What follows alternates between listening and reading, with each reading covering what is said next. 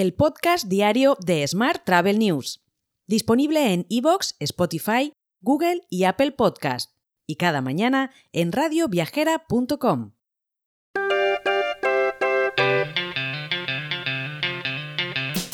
Saludos y bienvenidos, bienvenidas un día más al podcast de Smart Travel News. Yo soy Juan Daniel Núñez y esta es la actualidad turística del día. Aboris Corporación Empresarial, ganador de los tres lotes del Inserso para esta temporada, ha presentado alegaciones contra los recursos de Soltour, Nautalia y Mundiplan ante el Tribunal Administrativo Central de Recursos Contractuales, según ha confirmado la propia compañía. Mientras, el director de turismo en Brain Trust, Ángel García Butragueño, ha afirmado que los puntos de venta, es decir, agencias de viaje en España, caerán desde los 9.500 actuales hasta los 6.000 en 2030 aunque su facturación será infinitamente mayor y la productividad y eficiencia será notablemente superior. Más temas.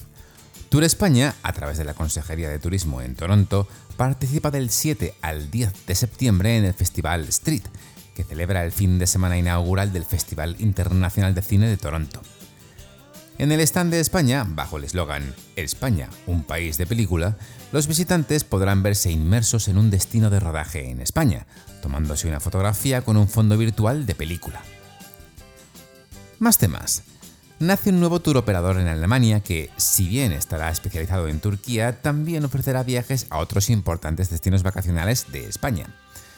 Según informa Touristic Actual, Wellfly Tour con sede en Heilbronn forma parte de la AAH Management Company SA de Luxemburgo, vaya frase, que también es matriz de WeFly Tourism AS con sede en Antalya. Hoy también te cuento que España es el noveno destino mundial para el turismo de compras, mientras que Estados Unidos ocupa el primer lugar en el podio según un estudio elaborado por el Consejo Mundial de Viajes y Turismo. En nuestro país, el sector tiene un impacto de 2.200 millones y genera más de 55.000 puestos de trabajo.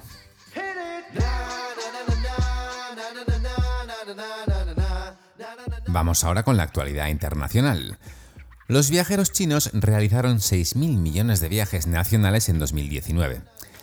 Esta cifra perdón, se redujo a 2.800 millones en 2020, seguida de un repunte a 3.400 millones en 2021 y un nuevo descenso a 2.600 en 2022. ¿Me sigues, no? Con la eliminación de las restricciones de viaje en China, la Academia de Turismo de país prevé 5.500 millones de viajes en 2023, es decir, el 92% del total de los que hubo ya en 2019. Más temas. Booking Holdings luchará contra cualquier decisión de la Comisión Europea que vete su adquisición de la empresa de tecnología de vuelo y Traveling. De hecho, está previsto que la Comisión tome una decisión sobre el acuerdo el 27 de septiembre. Sin embargo, el director financiero de Booking Holdings, David Golden, explicó que la empresa no se tomará la decisión a la ligera. Más temas.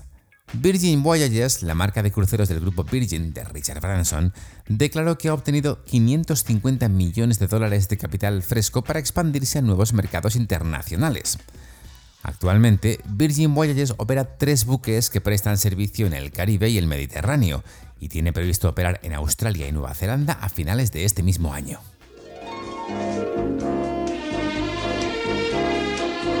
Hotel terminamos con la actualidad hotelera.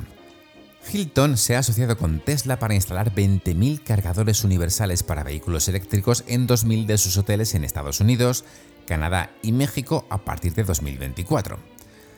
Esta medida convertirá la red de recarga de vehículos eléctricos prevista por Hilton en la mayor de cualquier empresa hotelera del sector. Más temas. Palladium, el grupo hotelero de la familia Matutes, pisa el acelerador en su apuesta por los hoteles urbanos de la marca Only You. De hecho, la firma ha confirmado que abrirá en Sevilla a lo largo del primer trimestre del próximo año. Será el quinto hotel de la citada enseña en España, que se une junto a los dos que tiene ya en Madrid, más los que gestiona en Valencia y Málaga.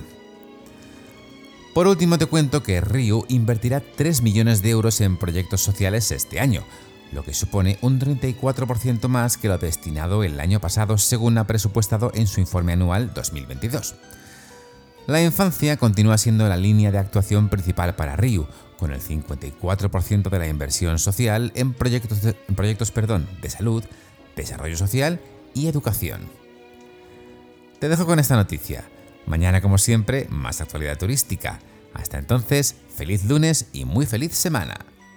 Si quieres apoyar este podcast, déjanos tus valoraciones y comentarios en Spotify, Evox o Apple Podcast. Recuerda que puedes suscribirte a nuestra newsletter diaria entrando en smarttravel.news en la sección Suscríbete. También puedes recibir un mensaje con este podcast y los titulares del día directamente en tu WhatsApp. Solo tienes que añadir a tu lista de contactos el número 646-572-336 con el más 34 delante si nos escribes desde fuera de España y después enviarnos un WhatsApp con la palabra alta. Gracias por escucharnos.